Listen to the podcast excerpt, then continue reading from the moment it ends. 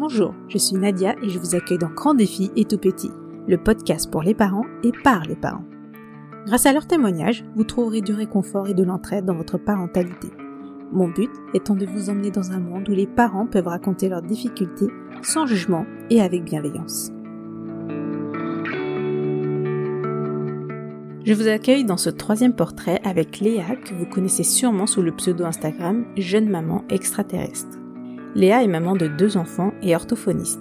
Via son compte Instagram, elle a à cœur d'aider les parents dans son domaine. Dans cet épisode, on a abordé l'apprentissage du langage par les tout petits, les difficultés qu'ils peuvent rencontrer, la communication qui peut parfois passer sans les mots, et la notion du temps. Léa a aussi deux autres activités qu'elle a mis en place, toujours dans le but de donner aux parents des outils et de l'aide en attendant des rendez-vous avec des professionnels qui se font trop attendre. Et enfin, vous découvrirez aussi comment son activité pro l'a aidé dans sa vie familiale, mais aussi comment la maternité a changé sa pratique. Bonne écoute Euh, Est-ce que tu peux euh, commencer par te présenter, euh, toi, nous décrire euh, tes enfants, ta famille? Bien sûr, alors moi du coup c'est Léa, je suis la maman de deux adorables enfants à la maison. Du coup mon grand loulou a 6 ans, j'ai une petite puce qui a 21 mois et euh, trois enfants puisque nous avons perdu notre premier petit garçon. Et euh, ton métier, du coup? Je suis orthophoniste, du coup je suis orthophoniste libérale depuis presque 9 ans.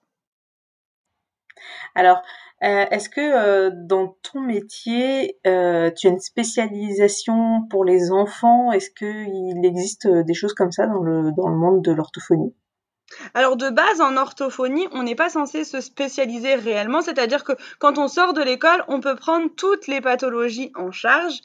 La réalité fait que bien sûr, on ne peut pas être euh, efficace dans chaque domaine, hein, parce que l'orthophonie c'est vraiment très très vaste, et donc naturellement, euh, c'est pas qu'on se spécialise, c'est qu'on a des préférences, on, a des atomes crochus avec certaines euh, prises en charge, et donc moi effectivement au cabinet, euh, j'ai surtout euh, des petits pour le langage oral et des un peu plus grands autour de l'acquisition de la lecture des enfants qui vont être dyslexiques, dysorthographiques notamment. D'accord. Et bah, comment ça se passe du coup les prises en charge? Est-ce que tu peux nous en dire plus sur ton quotidien en tant qu'orthophoniste Bien sûr, Du coup, les prises en charge, en règle générale, elles durent 30 minutes. Il faut savoir qu'on est une profession euh, réglementée et conventionnée. Donc, euh, on a euh, des choses à respecter. Et notamment, voilà, quand c'est une prise en charge pour un petit en langage oral ou des enfants en langage écrit, c'est 30 minutes. C'est un minimum de 30 minutes où euh, on va être là pour accompagner un maximum le patient, travailler sur ses difficultés euh, et euh, bah, l'aider tout simplement à faire en sorte que ce soit plus facile. Donc, c'est adapté à chaque enfant. On n'a pas euh, de solution miracle, c'est-à-dire qu'on sort pas de l'école en disant il faut faire ça, ça, ça. Euh, ça se fait au fur et à mesure de notre exercice. On évolue euh, aussi en tant que personne. Moi, je sais que mes, mes maternités, chacune de, de mes naissances, ma naissance de mes enfants, m'ont euh, fait prendre conscience de plein de choses importantes et ont considérablement en fait modifié ma vision d'aborder les prises en charge. Euh, donc c'est ça aussi, c'est qu'on est libre d'évoluer comme on veut. On a un cadre euh, qui est conventionné, mais en termes de prise en charge, euh, on, peut vraiment trouver de tout chez chaque orthophoniste hein, euh, parce qu'on est simplement toutes différentes et qu'encore une fois, il n'y a pas de méthode particulière euh, pour accompagner les enfants. D'accord. Est-ce que toi, du coup, tu as, as, continué à te, à te former, à, suivre peut-être des choses complémentaires vis-à-vis -vis de, ta formation de base? Bien sûr, bien sûr, oui, bien sûr, on est obligé. Je ne sais pas si on est obligé, en tout cas, euh, pour euh, se maintenir à jour des nouvelles recherches, euh, des nouvelles choses qui se passent, parce que c'est vrai que ça évolue très très vite. C'est hyper important d'être à jour. Donc, ça peut être à jour par des formations, par des lectures, tu vois, par des lectures de mémoire, par des lectures d'études, mais euh, pour rester euh, cohérente et pour avancer avec euh, conseil du développement de l'enfant, pour moi, en tout cas, c'est vital de se former euh, pour bah, transmettre simplement les bonnes informations, en fait.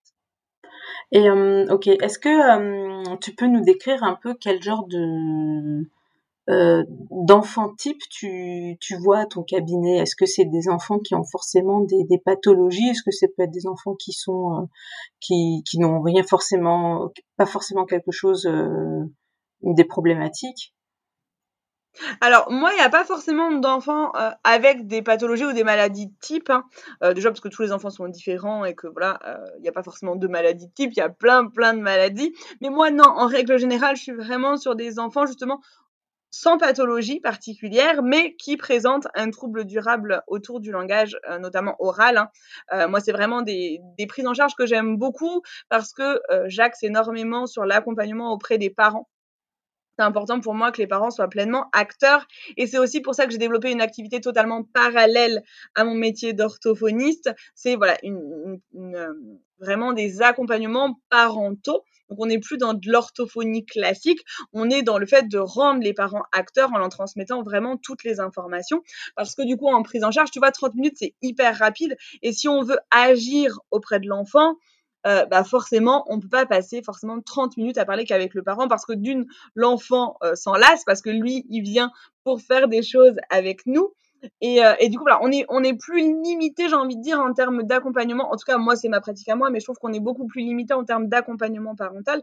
Je le fais aussi, mais euh, clairement, j'ai pas les mêmes discussions qu'avec euh, les mamans que je vais accompagner euh, durant trois mois, où vraiment, tu vois, on est dans une relation où je vais coucouner les mamans et où vraiment on va prendre chacun des points, des choses qu'elles peuvent rencontrer au quotidien et on va essayer d'agir directement.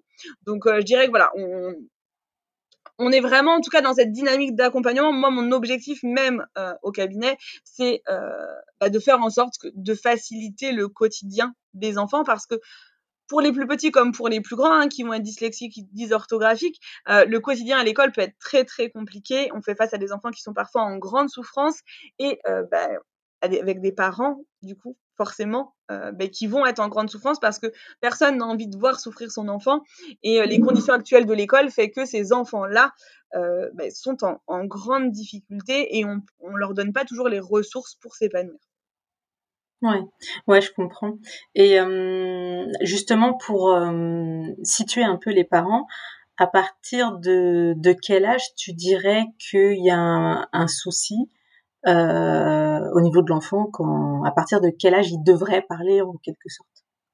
C'est toujours compliqué pour moi. Tu vois, c'est la question que tout le monde me pose, mais je trouve que c'est toujours hyper compliqué de répondre vraiment parce qu'en fait, on est vraiment dans une dynamique globale. C'est-à-dire que bien sûr, un enfant de un an qui ne va pas parler, bon, bah, c'est ok pour tout le monde, euh, c'est pas grave. Un an, 12 mois, c'est l'âge du premier mot, des premiers mots, donc tout va bien. Mais tu vois, une fois qu'on arrive vers les deux ans, je trouve que ça se corse parce qu'effectivement, à deux ans, on dit toujours en règle générale que dans la moyenne, c'est l'âge où les enfants, tu sais, ils font des combinaisons de deux mots. Mmh maman gâteau. On dit qu'à 18 mois, on a l'explosion lexicale un petit peu avant du coup cette combinaison de mots et que donc à 18 mois, il faudrait y avoir 50. C'est une moyenne et souvent une moyenne qui affole. C'est-à-dire que oh là là, mon enfant il a 18 mois, il dit 20 euh, mots à peine, ça va pas du tout. Ou mon enfant, il a 18 mois, il dit pas de mots, c'est la catastrophe. Et, c'est toujours compliqué parce que du coup, tu sais, ça, engendre aussi des, des inquiétudes. Et c'est là aussi, j'ai envie de revenir, c'est qu'on est vraiment dans une dynamique globale. Donc, tu vois, on va pas euh, s'inquiéter de la même façon, par exemple, euh, pour un enfant qui va avoir euh, 10 mots. Euh, et, par exemple, qui va toujours être dans la communication. Par exemple, moi, j'ai des mamans, des fois, par contre, qui me disent, mon enfant, il a deux ans, par contre, il pointe pas, il comprend pas.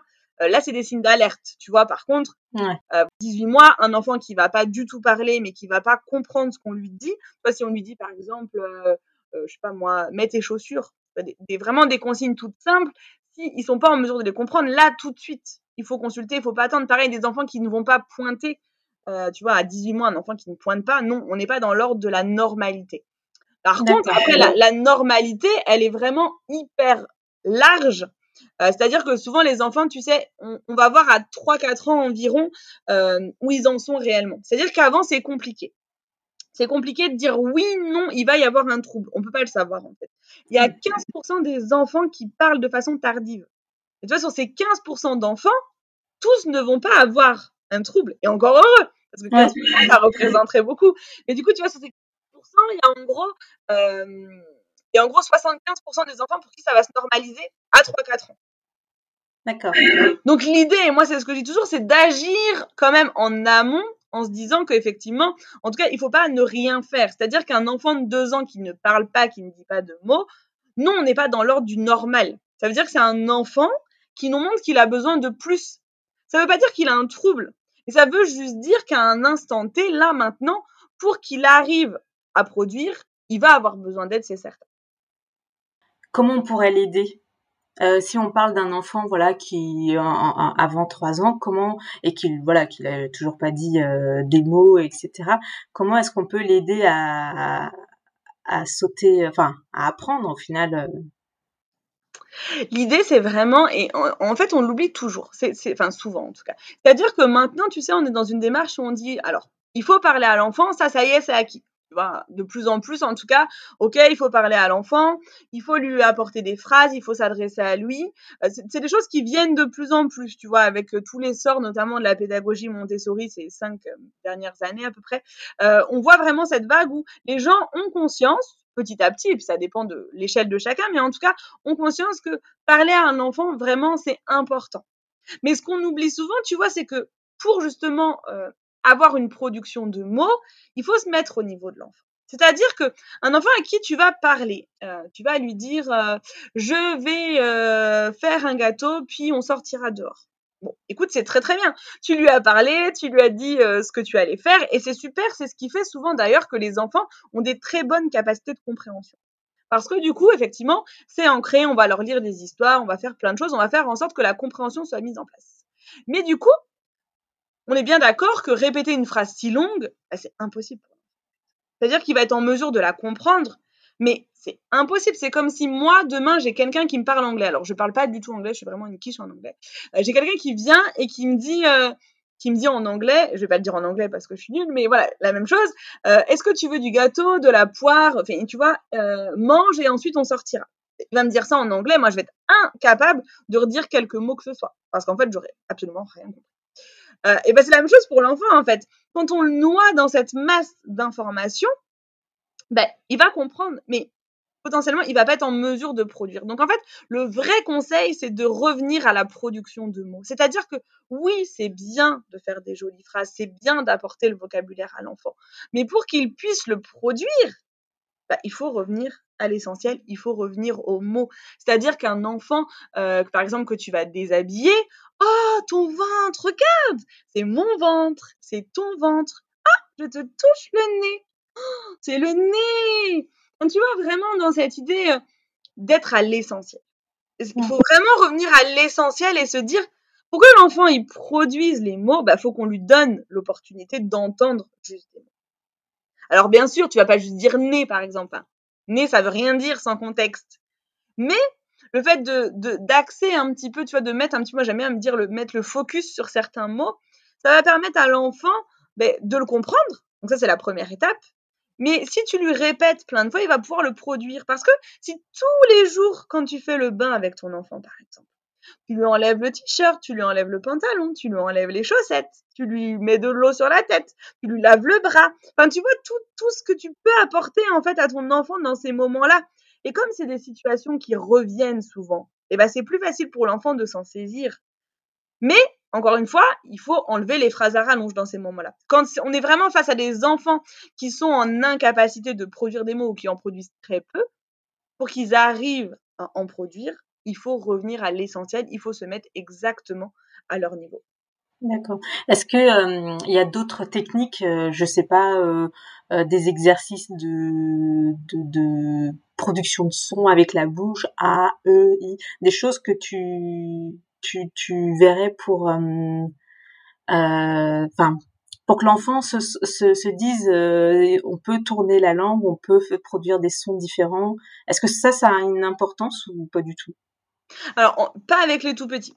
C'est-à-dire que c'est des choses qu'on va pouvoir aborder, tu vois, avec les plus grands qui, par exemple, vont avoir des difficultés avec certains sons. Tu vois, des enfants qui vont avoir du mal, par exemple, à vous dire le ch parce que c'est un son euh, qui est difficile. Là, on va pouvoir leur montrer vraiment. Avec le tout petit, ça va pas avoir d'impact parce qu'en fait, le tout petit, c'est un être euh, d'action, c'est un, tu vois, c'est un être euh, qui a envie de communiquer.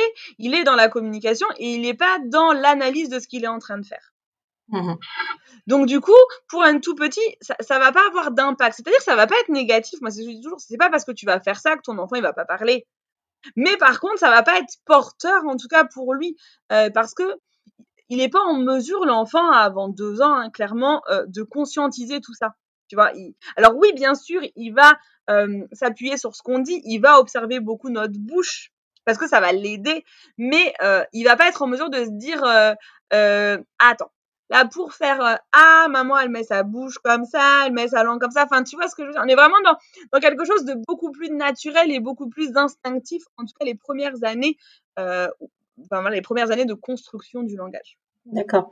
Alors justement, j'avais une, une question d'une d'une copine qui euh, s'inquiétait pour sa, sa petite Liv qui a 4 ans. Et en fait, euh, elle a un zozotement quand elle dit euh, le son ch. Euh, donc elle dit, on a l'impression qu'elle ne place pas bien sa langue.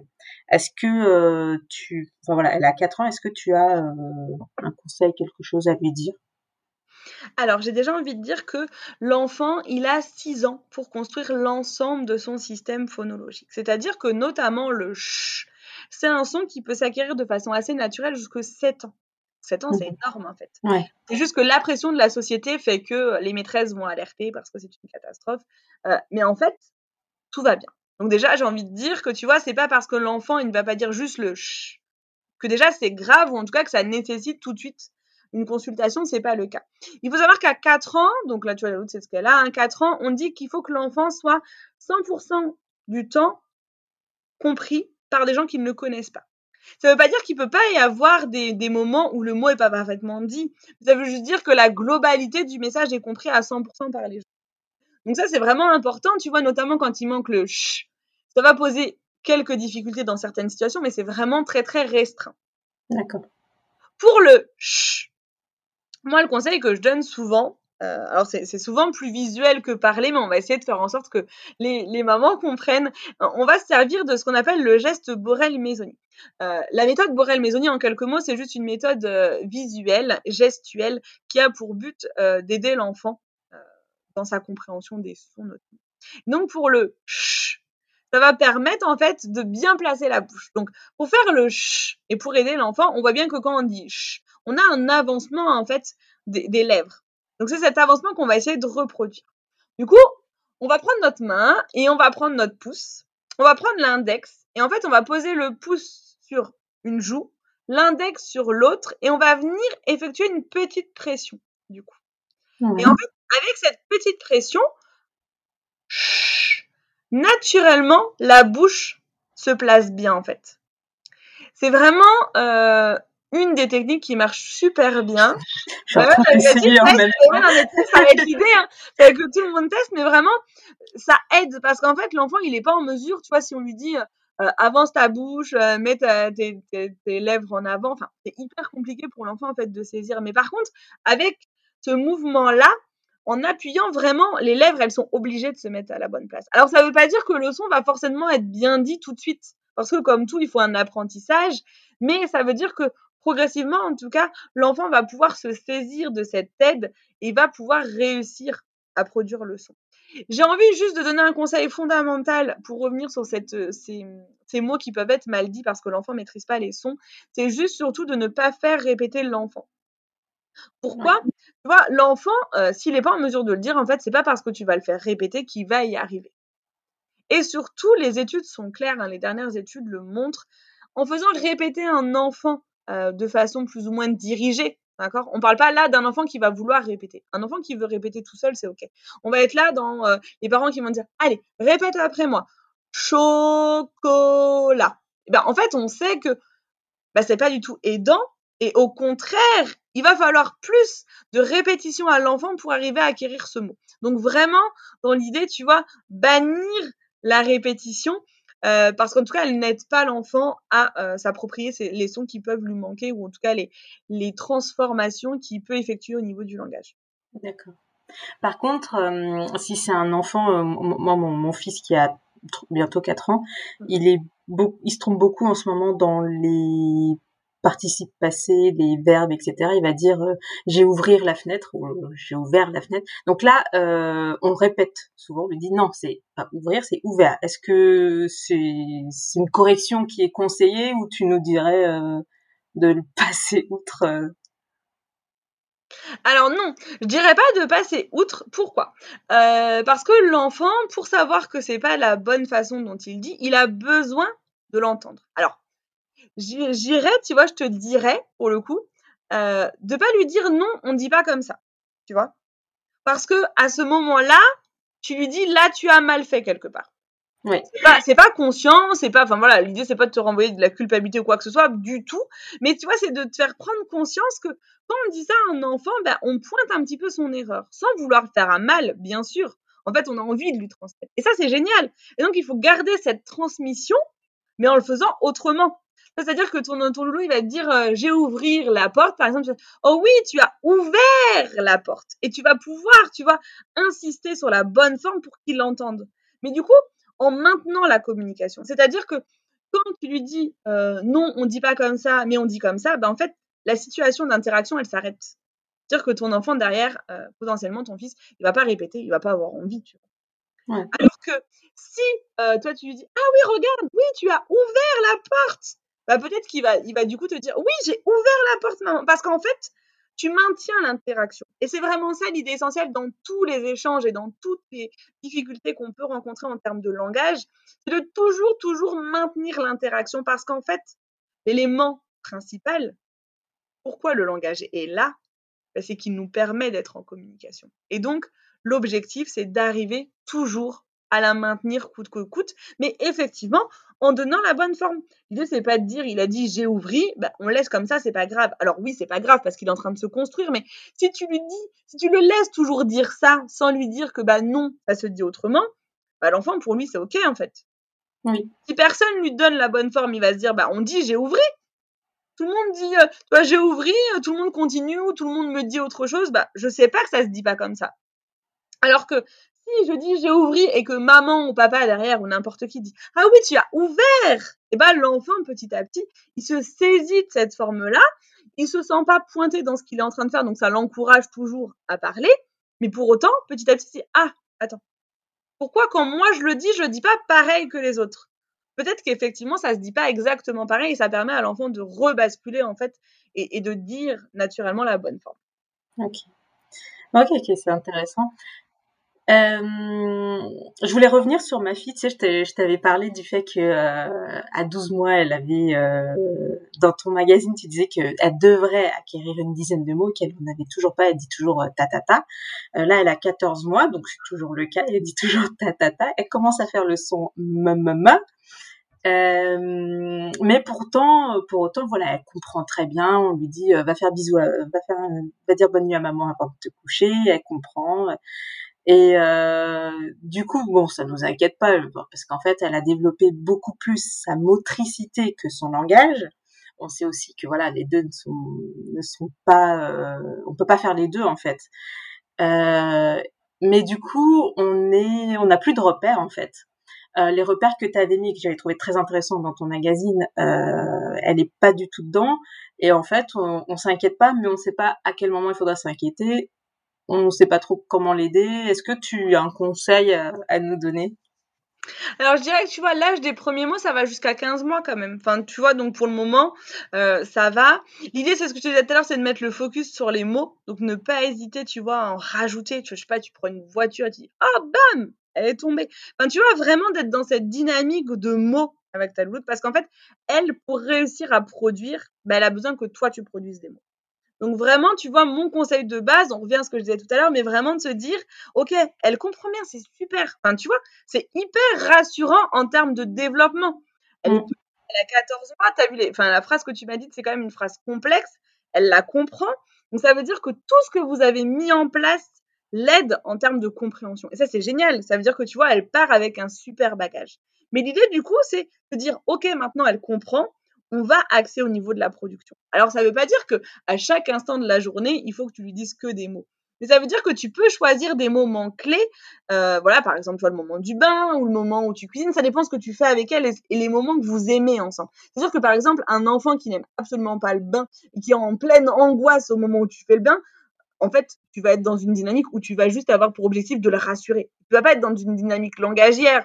Donc vraiment, tu vois, c'est dire des moments que vous aimez ensemble, des choses qu'elle aime faire. Moi, je sais pas si elle aime par exemple construire une tour. Et ben voilà, allez, encore, encore. Hop, on met le chien dans la maison. Hop. vraiment, tu vois, dans cette idée de, de, profiter de, de chaque occasion pour lui apporter du langage, des occasions que vous aimez. Parce qu'encore une fois, euh, pour que ça, et ça on l'oublie souvent aussi, mais tu vois, pour que, le langage arrive, il faut aussi que l'enfant il y prenne du plaisir, mais que ce soit un plaisir partagé. Tu vois, un parent qui va faire exprès, euh, enfin exprès, en tout cas, qui va vouloir absolument faire quelque chose avec son enfant, mais qu'il n'a pas envie de faire, par exemple, et qui va profiter de ces moments-là pour essayer de lui apporter du langage, bah potentiellement, comme il sera pas euh, vraiment bien et serein, tu vois que ce sera plus un truc un peu plus dirigé en mode je le fais parce qu'il faut le faire, bah, ça n'aura pas le même impact que si vraiment il y a du plaisir et que vous vous connectez ensemble. Vraiment, cette idée de connexion avec son enfant, c'est hyper important. Et donc, ta louloute, voilà, profiter des moments où tu sens qu'elle, elle est disponible, où toi, tu es aussi disponible pour revenir à l'essentiel, te dire, bah là, eh, ok, pendant 3-4 euh, minutes, j'essaye, parce que c'est pas non plus naturel, c'est pas inné, hein, tu vois, mais j'essaye d'axer sur la production de mots pour faire en sorte que ça vienne petit à petit. Et toi, mais même pendant le repas, euh, je dis une bêtise, mais voilà, elle mange une banane. Oh, c'est la banane Et puis tu vois, tu peux en rajouter. C'est vraiment aussi euh, d'en rajouter un peu plus pour attirer l'attention de l'enfant et qu'il essaye aussi de, de, le reproduire, tu vois. Alors forcément, l'enfant, il va pas dire banane du premier coup. Il y en a, mais il y en a quand même très peu hein, qui disent les mots tout de suite. Il va peut-être, enfin, tu vois, elle va peut-être te dire bas, mais en même temps, si chaque fois que tu lui montres la banane, elle te dit bas, bah, ça veut bien dire que, en fait, alors mais en fait, ce qui est, ce qui est déconcertant avec elle, c'est qu'on on a beau lui dire euh, maman, papa, elle va dire tata, mais on a l'impression que c'est c'est un jeu. Elle va, elle va, elle va, elle va sourire et elle va dire tata. tu vois, on, a l'impression que c'est c'est du coup on, c'est ce qu'elle répète, mais en fait elle dit pas le bon mot. Et, et elle s'exprime que comme ça et elle va dire tata tata tata tata et en fait on, nous on comprend ce qu'elle veut dire donc du coup bah on va lui donner par exemple euh, à table euh, ta, ta, ta je veux ma gourde en fait. Nous on comprend on finit par comprendre et on lui donne. Et je sais pas si on fait bien en fait. Bah si parce qu'en fait quelque part ta louloute pour le moment c'est son seul moyen de communiquer avec vous tu vois. En fait quand tu vois tu, tu le décris très bien d'ailleurs. Tu me dis on la regarde on dit maman et elle me dit tata. Mais en fait c'est parce que potentiellement c'est le seul mot qui peut venir. En fait elle te montre qu'elle a compris ce que tu voulais, qu'elle n'est pas forcément en mesure de le faire, mais qu'elle a envie de communiquer. Et donc, c'est génial. Donc, toi, ton rôle à toi dans ces moments-là où, par exemple, elle te monte la gourde et que tu finis par comprendre, c'est de verbaliser à sa place. De dire, ah oui, tu voulais la gourde. Et tu prends la gourde, tu dis, ah, c'est la gourde. Tu veux boire dans ta gourde. Et t'en rajoutes, tu vois. T'en rajoutes pour que, ben, en fait, en peu de temps, elle entende plusieurs fois le mot, que ce soit acquis et que potentiellement la fois d'après, peut-être elle a envie de le dire. Ok, super. Euh, je voulais juste revenir sur euh, ton métier d'orthophoniste avant de passer à tes autres activités. Euh, est-ce que tu travailles aussi sur la déglutition? Parce que je sais qu'il y a certains enfants qui peuvent avoir du mal là-dessus. notamment, j'avais interviewé lors de mes premiers épisodes une maman qui, dont le fils est, avait une dysoralité, un trouble de, de l'oralité sensorielle. Est-ce que tu, connais ça? Est-ce que tu travailles aussi là-dessus? Est-ce que tu peux nous, dire euh, ce que tu sais dessus? Alors concrètement, tu vois, typiquement, ça n'est pas du tout mon domaine. C'est-à-dire que on sort de l'école, on a effectivement des bases hein, théoriques. Euh, après, moi, c'était pas un domaine qui m'attirait, c'est toujours pas un domaine qui m'attirait, même si du coup, euh, j'ai fait des formations et tout pour me renseigner. Mais moi, typiquement, tu vois, c'est pas des choses que je prends en charge. Donc, encore une fois, tu vois, on voit ce côté spécialisation sans lettres, c'est-à-dire que si tu fais pas de formation dans le domaine, si tu n'as pas de passion dans le domaine, bah concrètement, euh, bah, tu en vois pas. Et moi, typiquement, euh, c'est pas du tout euh, un domaine dans lequel je me sens compétente. Et donc, bah voilà, je n'en prends pas. Et d'ailleurs, sur les réseaux et sur tout ce qu'on peut trouver, je ne diffuse pas là-dessus parce que il y a vraiment des personnes qui le font beaucoup mieux que moi. Ok. Euh, du coup, je voulais passer à tes activités que tu fais. Donc, tu nous as parlé de, l'accompagnement euh, parental que tu fais euh, et aussi au, au, magazine Parentalité éclairée que tu as mis en place. Est-ce que tu peux nous en dire plus là-dessus? Bien sûr. Alors du coup, le magazine Parentalité éclairée, il est né du coup en mars 2020. Ça me fait bizarre toujours quand je dis ça parce que ça fait plus d'un an et demi maintenant quasiment. Enfin, ça fait un an et trois mois. Euh, il est né de la volonté d'apporter plus en fait à, mes abonnés tout, tout, simplement et à ma communauté parce que bah voilà sur Instagram, on est limité en termes de caractère. Euh, si on fait des stories trop longues, bah c'est pas forcément vu parce que bah, les gens sont pressés. Donc c'est vraiment dans l'idée d'apporter en fait un contenu complet. C'est-à-dire que chaque numéro traite euh, d'un domaine en particulier et euh, dans tout, le numéro va tourner autour de cette thématique. Donc, par exemple, si on reprend le numéro 4 dans l'accompagnement au premier mot que tu as lu du coup pour ta loot, tout le magazine est construit par rapport à ça. Donc, on est vraiment dans une dynamique où mon seul objectif, c'est de transmettre tous les bons réflexes aux parents par rapport à ça. Donc, on va trouver de la théorie avec des conseils pratiques. On va trouver des activités et surtout comment les mettre en place et pourquoi les mettre en place parce que euh, voilà on trouve beaucoup d'activités sur les réseaux et c'est très très bien et c'est vrai que souvent on oublie le pourquoi on le propose et euh, comment on peut faire en sorte d'avoir des vrais objectifs avec les activités. Et du coup chaque numéro du magazine est conçu comme ça. Ce dossier d'activité il est fait pour permettre aux parents de se dire écoute euh, je rencontre une problématique avec mon enfant par exemple il, euh, il a envie d'apprendre les sons, mais euh, bah, je ne sais pas comment aborder ça. Bam, tu vas dans le numéro 2 du magazine et là, tu as plein d'idées d'activités, des choses faciles, rapides à mettre en place.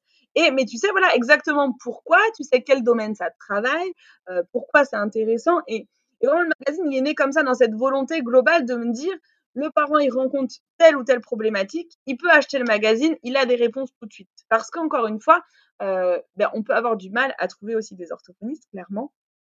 Et, et les parents, ils ont besoin de réponses tout de suite maintenant. Donc, bien sûr, j'apporte du contenu sur les réseaux parce que c'est important pour moi, mais bah, sur les réseaux, c'est dispatché. C'est-à-dire que un post, bah, c'est un post et il disparaît vite. Alors, il reste sur le feed, mais ce que je veux dire, c'est que quand tu es sur les réseaux, tu consommes le contenu tout de suite. C'est-à-dire qu'il y a un contenu qui va pas te servir. Une bêtise, par exemple, tu as un post sur l'orthographe, euh, t'en es pas à ce moment-là, tu l'enregistres pas. Clairement, il y a peu de chances que euh, un an après ou même six mois après, tu te rappelles que j'avais fait un post euh, sur l'orthographe et que tu ailles le consulter. Donc vraiment, les magazines sont là pour ça, tu vois, c'est de se dire, ok, là je rencontre cette problématique-là, bam, j'achète le magazine. Euh, ils sont pensés pour être courts, hein, il faut à peu près 30 pages. Euh, l'idée, c'est vraiment de se dire là, bon, bah voilà, tout de suite maintenant, j'ai des outils, peux mettre en place des choses pratiques et j'ai pas en fait à chercher les informations partout. Donc ils sont vraiment nés de cette volonté, tu vois, euh, de faire quelque chose de global pour apporter une réponse concrète et, euh, et, des choses tout de suite à appliquer en fait en fonction de, des problématiques rencontrées. Ouais, ça j'avais trouvé vraiment top, c'est que ouais, tu rappelais les théories et il y avait aussi plein d'activités qu'on pouvait faire avec avec ses enfants euh, et ouais, des petites choses très très simples euh, dans, dans, dans le bain ou pas. Enfin, j'avais vraiment aimé ce, ce côté-là. Et, euh, et, oui, alors comme tu disais, euh, c'est né d'un besoin de vouloir faire découvrir aux parents ou vouloir les aider avant qu'ils puissent trouver un rendez-vous parce que c'est très très ça peut être très très long des fois les, rendez-vous chez les orthophonistes euh, donc c'est une super manière d'aider les, les, parents. Et tu, tu disais que tu fais aussi de l'accompagnement parental. Est-ce que tu peux nous en dire plus euh, là-dessus? Bien sûr, bien sûr. Bah, toujours dans cette dynamique d'aider, euh, mais encore plus de façon individualisée, euh, d'aider les parents, tu vois, à être acteurs. Alors clairement, euh, je n'ai que des mamans. Alors les papas, vous êtes les bienvenus aussi, mais voilà. Pour moi, en tout cas, j'accompagne uniquement des mamans. Euh, l'idée, c'est, on est vraiment sur un programme qui dure trois mois. Donc pendant trois mois, je vais bichonner les mamans, tu sais, un petit peu comme si j'étais cette bonne fée qui est là pour répondre aux questions. Alors bien sûr, on est sur des problématiques que je maîtrise, c'est-à-dire que par exemple, voilà, une maman qui va me parler d'un trouble de l'oralité, ben, en fait, clairement, je suis pas la bonne personne. Par contre, une maman qui va avoir envie de stimuler son enfant d'un point de vue langagier parce que le langage a du mal à se mettre en place ou euh, parce que il y a des sons qui sont encore mal articulés. Tu vois, un enfant qui va avoir 4 ans et demi mais qu'on ne comprend pas du tout. Euh, ben voilà, l'idée c'est vraiment de, de, transmettre aux parents pour qu'ils puissent mettre en place des choses concrètes. Alors, ça ne se substitue pas à une prise en charge, c'est-à-dire que s'il y a besoin de prise en charge à un moment donné, il y aura une prise en charge. Mais en attendant, ça permet aux parents en fait d'agir tout de suite au cœur du problème et, et, vraiment, tu vois, dans cette volonté de transmettre. Donc en fait, on a, on a des rendez-vous on a six rendez-vous d'une heure. Alors pour le moment, sur en tout cas le, forfait actuel, l'accompagnement actuel, on a six rendez-vous d'une heure, mais surtout on a vraiment une disponibilité par mail et par MP euh, bah, tout le temps en fait, au quotidien. Et donc vraiment, tu vois, on est dans un accompagnement euh, qui se veut 100% individualisé, 100% personnalisé. Donc tu vois, les mamans souvent elles arrivent, elles ont euh, un bagage de thèmes qu'elles veulent aborder et euh, bah, ça évolue en fonction du temps. Donc, tu vois, il y a des mamans qui vont vouloir effectivement aborder, le langage, mais aussi aborder les émotions, aborder euh, le rangement, aborder un peu plus euh, tout ce qui est parentalité positive. Enfin, tu vois, comment accompagner son enfant dans cette parentalité-là. Donc, on est vraiment sur quelque chose qui se veut global, où j'ai vraiment, tu vois, à cœur de leur transmettre encore plus euh, des fois, je leur euh, produis du matériel aussi, tu vois, des choses qu'elles peuvent utiliser avec leurs enfants. Je leur montre comment utiliser telle ou telle chose qu'elles peuvent avoir à la maison pour faire en sorte, ben voilà, de développer le langage ou pour faire en sorte de stimuler la lecture. Ça dépend vraiment sur quel euh, plan on est, hein. mais, mais, ils sont vraiment nés, tu vois, de cette volonté d'être, ouais, d'être la, bonne fée. Qui peut coucouner les mamans parce qu'elles en ont besoin, parce que souvent quand on fait face à un enfant en difficulté, et ben c'est aussi beaucoup de culpabilité qui ressort. Tu vois, moi j'ai des mamans des fois en pleurs qui me disent mais Léa c'est pas possible en fait, c'est de ma faute. Et, et, tu vois, bah, quelque part, leur enlever cette culpabilité, bah, ça leur fait du bien aussi, parce que moi, je le dis toujours sur les réseaux, mais je le dis encore plus aux mamans que je connais, mais non, en fait, c'est jamais de la faute euh, du parent. Alors bien sûr, on, parle de parents bienveillants qui accompagnent leurs enfants. Je parle pas de parents qui pourraient être maltraitants, mais en tout cas, dans, la majorité des cas, euh, on est sur des parents qui ont envie d'aider un maximum leurs enfants, qui sont parfois démunis face aux difficultés que l'enfant peut rencontrer. Et, euh, et, vraiment, en fait, l'accompagnement, il est né parce que j'ai une maman en pleurs qui m'a dit, mais Léa, je trouve pas d'orthophoniste, il y a personne qui veut m'aider, j'en peux plus, je suis à bout. Euh, mon enfant, il est à bout aussi, il est en souffrance. Et en fait, il y a personne qui m'aide. Et, et, c'est comme ça que c'est né, tu vois. C'était même pas d'une volonté de moi, en fait. C'est juste que bah, je me suis dit, si je peux être cette personne-là pour cette maman, et eh ben écoute, j'en serais ravie. Et, et, forcément, bah voilà, maman est hyper contente. Il y a plein de choses qui se sont débloquées. Et surtout, aussi, tu vois, elle s'est libérée de cette culpabilité. Euh, parce que tu sais aussi, on culpabilise quand on n'a pas les outils. Tu vois, on se dit bah c'est forcément de ma faute, je sais pas faire, je sais pas tout ça. Et en fait, quand tu montres à la maman que déjà elle faisait plein de choses très bien, et moi j'ai toujours à cœur de, valoriser les mamans parce que c'est un métier formidable, mais c'est aussi le plus dur des métiers au monde. Et on fait face à de nombreuses interrogations auxquelles on n'avait même pas songé avant d'être maman. Et, chaque étape fait naître, euh, fait naître des questionnements différents. Et tu vois, me dire, je leur apporte les outils, pour déjà enlever cette culpabilité, mais en plus pouvoir être vraiment actrice du développement de leur enfant en se disant bah ok peut-être il lui faut plus de temps mais moi je sais que je mets les bonnes choses en place les bonnes stratégies en place. Et ça va aller en fait. Peut-être que ce sera long on peut pas savoir personne peut le dire mais tu les, rassurer dans ce rôle là euh, bah, c'est exactement mon rôle. Et, et en fait, je suis hyper euh, honorée toujours quand j'ai une maman euh, qui me fait, enfin, tu vois, qui m'offre sa confiance parce que bah en fait c'est beau. Enfin, tu vois, je, je suis hyper reconnaissante euh, de pouvoir aider ces mamans en fait, tout simplement. Ça c'est super. J'aurais aimé te rencontrer euh, en septembre dernier quand mon fils a eu des difficultés à l'école parce que euh, bah, comme tu dis, j'étais j'ai traversé tout ça, j'ai culpabilité, c'était de ma faute, il y a quelque chose que je mal fait. C'était très dur. Bah, j'imagine. totalement sortie. Mm. Euh, D'ailleurs, euh, j'ai une petite problématique euh, avant de passer à, à la suite euh, qui m'est venue comme ça. Comment tu, est-ce que tu aurais des idées pour aider un enfant euh, de 4 ans à peu près à s'exprimer sur ce qu'il a fait la, la, journée, sur ce qu'il a fait de, de, bien ou ce qu'il a fait de pas bien, s'il a été puni, pourquoi il a été puni. Voilà, comment est-ce que tu aurais des astuces? C'est toujours compliqué, tu sais, euh, parce qu'il y a des enfants qui vont parler énormément. Et puis il y en a d'autres, euh, effectivement, quand tu vas leur dire euh, bah, T'as passé une bonne journée, ils vont juste répondre oui, non, et on va pas savoir. Et j'ai envie de dire que, en dehors de d'attacher de l'importance à, ce moment de restitution, tu sais, un peu qui rassure les parents après l'école, c'est euh, de l'habituer en fait à exprimer ses émotions, à exprimer euh, ce qu'il peut ressentir, mais du coup le faire déjà dans un premier temps chez vous. C'est-à-dire que tu vois, souvent, euh, des fois, enfin des fois, souvent, j'en sais rien, ça dépend des familles, mais tu sais, on va être dans des familles où on va pas forcément exprimer ce qu'on a ressenti, par exemple, dans la journée. Tu vois, on va passer un week-end en famille ou une super journée dehors ou quoi. Bah, en fait, on va pas verbaliser à ce sujet parce qu'en fait, tout le monde a passé une bonne journée et que bah, c'est génial. Mais clairement, c'est génial, tu vois. Mais en fait, moi, je trouve que vraiment, ces situations, justement, elles sont géniales parce que, bah oui, alors, tu as passé une bonne journée. Qu'est-ce que tu as préféré dans ta journée? Qu'est-ce que peut-être tu as moins aimé? Moi, euh, j'ai adoré le moment où on a partagé une compote ensemble, par exemple. Mais j'ai moins aimé quand les moustiques m'ont piqué. Par exemple, en fait, l'idée, c'est de se dire, avant euh, de demander ça à l'enfant à sa sortie d'école, en fait, que ce soit présent au quotidien déjà. Euh, moi, j'aime beaucoup, on a, on a un rituel avec mon grand garçon euh, depuis quelques années, c'est que souvent on se couche en disant au moins une chose qu'on a aimé faire aujourd'hui, tu vois, la chose qui fait qu'on se couche et qu'on est bien parce que c'est la chose qu'on a aimé et on s'est senti tellement bien à ce moment-là. Et, tu sais, si tu le testes, tu verras, mais en fait, c'est un vrai exercice pour nous adultes aussi. Parce que souvent, tu vois, euh, ben en fait, on va se souvenir facilement des contrariétés. Et nous, adultes, par contre, on va le dire très bien.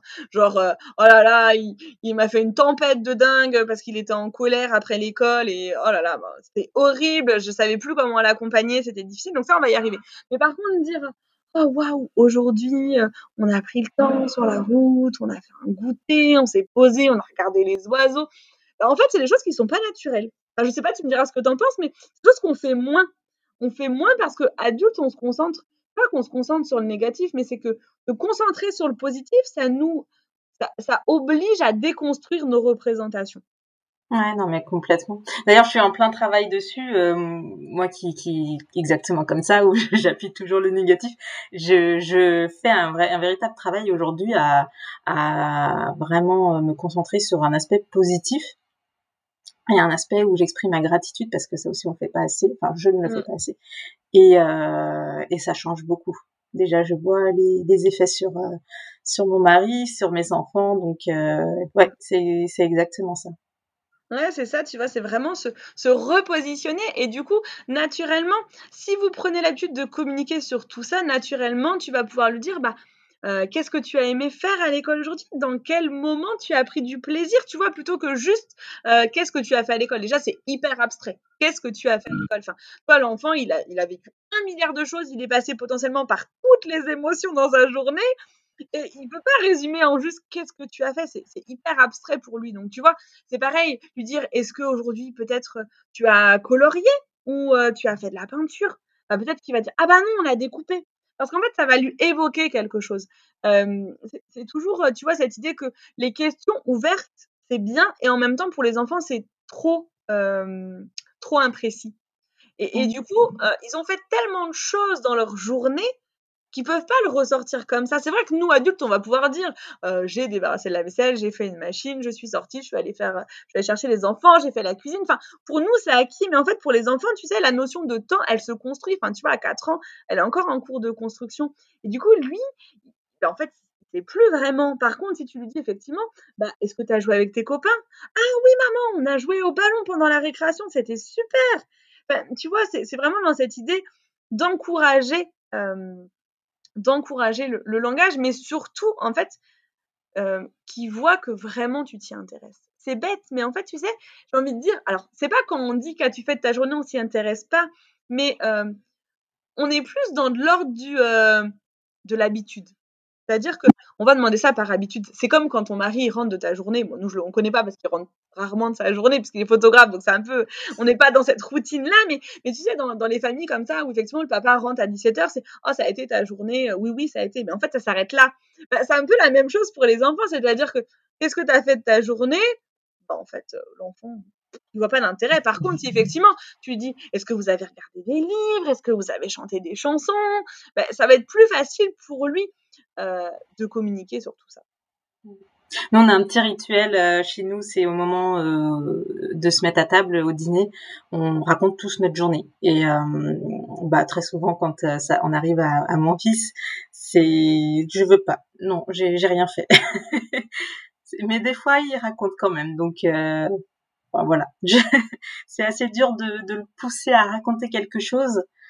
Euh, mais quand même, des fois, ça, il le fait, quoi. Bah, après, c'est un super rituel, tu sais, c'est aussi peut-être juste simplement qu'il n'est pas encore assez à l'aise. Tu tous les enfants se développent différemment et, et c'est compliqué en fait. On se rend pas compte, nous adultes, parce qu'en fait, c'est inné. Enfin, c'est inné. C'est-à-dire que c'est acquis. Euh, c'est acquis, euh, on réfléchit plus comment on parle, nos idées se construisent facilement, euh, on suit le fil de nos pensées facilement. L'enfant, ça lui demande un effort, mais hyper intense en fait. Parce que comment il dit les mots, comment il va les placer dans la phrase, mais aussi à ce qu'il a envie de transmettre. Et en fait, tu vois, on fait face du coup à des situations où, bah, en fait, il y a trop d'éléments compliqués. Et, et, c'est pour ça que cette idée, tu vois, de lui dire Ah bah attends, est-ce que tu as colorié? Est-ce que tu as fait de la peinture? Est-ce que tu as joué avec tes copains? Bah, Peut-être qu'il va se rappeler d'un élément et ça va être plus facile. En fait, ça va être un peu un élément déclencheur. Ça va lui permettre, du coup, de se dire Ah oui, j'ai fait ça, j'ai envie de raconter ça. Parce qu'en fait, peut-être qu'il avait oublié tout simplement. Parce que encore une fois, tu vois, l'enfant, il vit plein de choses dans sa journée et que se rappeler d'un élément en particulier, bah, c'est pas toujours évident, mais s'en rappeler et en plus le raconter à quelqu'un d'autre pour le transmettre, bah, c'est encore une étape au-dessus, c'est encore plus difficile. Donc j'ai envie de dire, surtout continuer ce rituel, il est génial, clairement, c'est super de prendre ce temps-là. Et essaye peut-être, voilà, de l'accompagner un petit peu différemment. S'il n'a pas envie, c'est ok. Enfin, tu vois, il n'est pas obligé d'avoir envie, mais peut-être que voilà, en lui proposant des choses, en essayant de l'aiguiller un petit peu dans ce qu'il va pouvoir te dire, bah, peut-être qu'il va y arriver plus facilement. Bah, peut-être qu'il va se sentir plus facilement en confiance parce que euh, voilà, ce que tu lui auras dit sera évoqué exactement un souvenir précis et que ce sera plus facile pour lui de le formuler et de vous le transmettre. Mmh. Il est aussi dans la difficulté de se rappeler de, ce qu'il a fait aujourd'hui et hier. Parce que, ou, même la semaine dernière, etc. Parce qu'effectivement, le temps, euh, il y, a des jours, euh, on va, il va dire euh, ah euh, ce matin euh, je suis allée à la mer alors qu'en fait c'était il y a une semaine. c'est assez très difficile. À quel âge d'ailleurs ils, ils, ont ils arrivent à, clarifier un peu cette notion du temps? Alors ça dépend vraiment des enfants, hein, mais tu vois, on dit souvent que vers 5-6 ans, ça commence à arriver. à des enfants pour qui c'est plus long, des enfants qui vont être à l'aise avant. Mais tu vois, cette notion de aujourd'hui, demain, hier, le matin, le soir, le midi, enfin, c'est vraiment compliqué et ça demande beaucoup de temps pour se construire.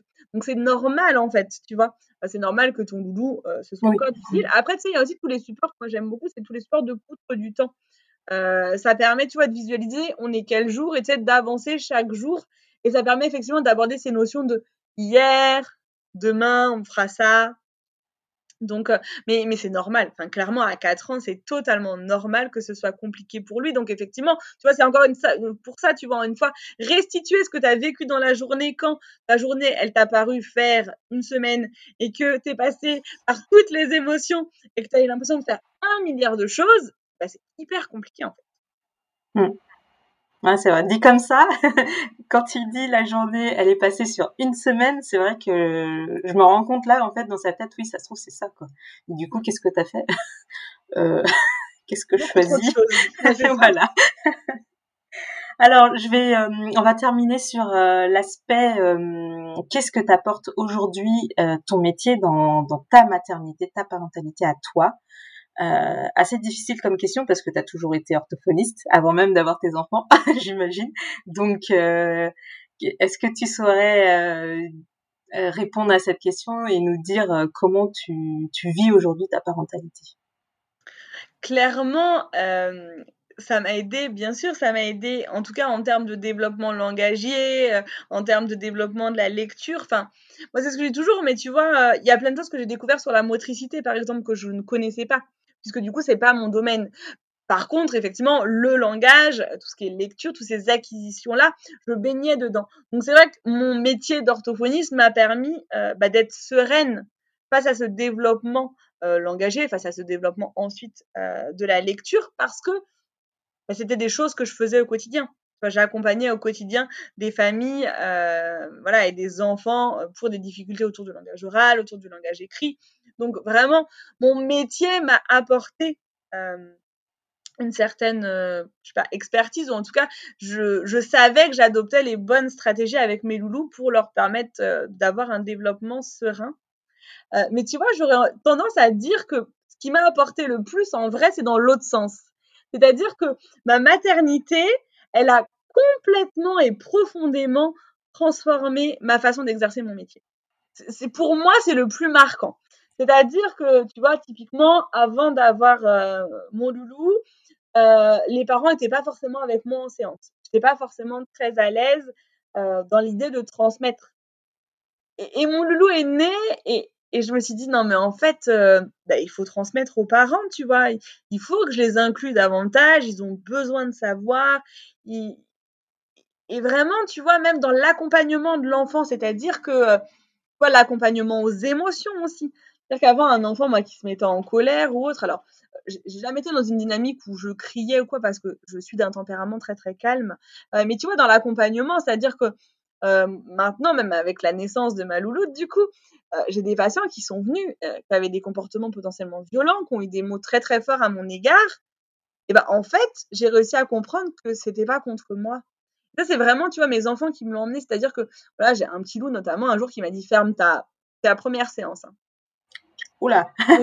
mais, euh, mais mince, en fait. Mais tu vois, avant d'avoir été parent, d'avoir été maman, du coup, je me serais dit, oh là là, mais c'est quoi ce petit Qu'est-ce qu'a fait la maman? Enfin, tu vois, typiquement, j'aurais été dans le jugement des parents et pas du tout dans l'accompagnement et l'accompagnement des émotions de l'enfant. Et, du coup, tu vois, vraiment, la maternité, c'est là qu'elle m'a profondément transcendée. C'est que, euh, bah, en fait, ce petit garçon, bah, en fait, je lui ai dit, OK, je pense comprendre, peut-être que tu es en colère. Euh, j'entends que la colère, tu vois, elle n'est pas contre moi, en fait. Mais tu sais, moi, je suis là pour t'aider.